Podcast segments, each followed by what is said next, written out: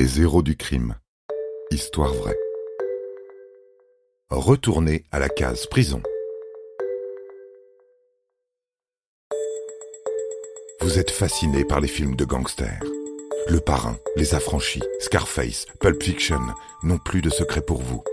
Vous connaissez tout d'Al Capone et de Mérine. Bon, eh bien, préparez-vous à entendre les histoires criminelles les plus, comment dire, les plus embarrassantes, les plus consternantes et les plus pathétiques. Les criminels dont nous allons vous parler sont plus proches de Rantanplan et d'Avrel Dalton, le plus bête des frères Dalton, que de Pablo Escobar.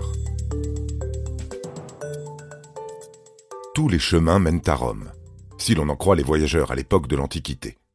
Bien que ce ne soit plus tout à fait exact de nos jours, on conçoit que parfois nos actes s'inscrivent dans une droite lignée vers un destin auquel il est difficile d'échapper.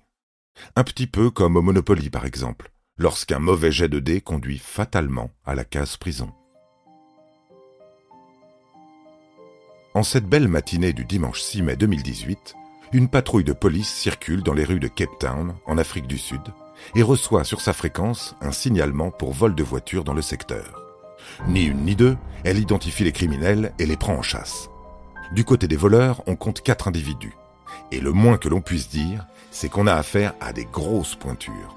Une trentaine de délits reconnus, allant du meurtre à la tentative de meurtre, en passant par la possession d'armes illégales, et le dimanche donc, le vol de véhicules.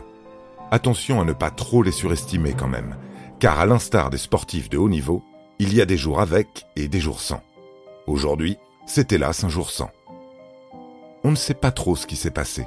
Le GPS du véhicule subtilisé doit cafouiller un peu, ou bien les voleurs n'ont aucun sens de l'orientation. Toujours est-il qu'ils filent à l'aveugle, au sud de la ville, et atteignent bientôt la périphérie. Ils passent devant un immense bâtiment gris, à l'architecture tortueuse, et ils se disent Tiens, et si on se planquait à l'intérieur? Ils se garent en hâte devant le complexe et s'y ruent effectivement en courant.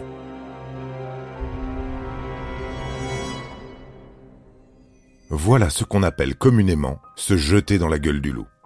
Les fugitifs se sont tout simplement présentés aux portes de la prison de haute sécurité de Polsmoor, sous le regard halluciné de la patrouille de police arrivant juste après. Ils n'ont pas choisi n'importe quelle prison en plus, puisque Nelson Mandela lui-même y a séjourné 40 ans plus tôt. Bon, on a perdu en prestige, c'est sûr, même si les quatre voleurs ont été désignés par la presse comme les criminels les plus stupides de Cape Town. C'est un début de reconnaissance en soi. Un petit tremplin lorsqu'ils pourront sortir de la casse-prison dans deux tours, soit 15 années d'emprisonnement, et tenter un nouveau jet de dés.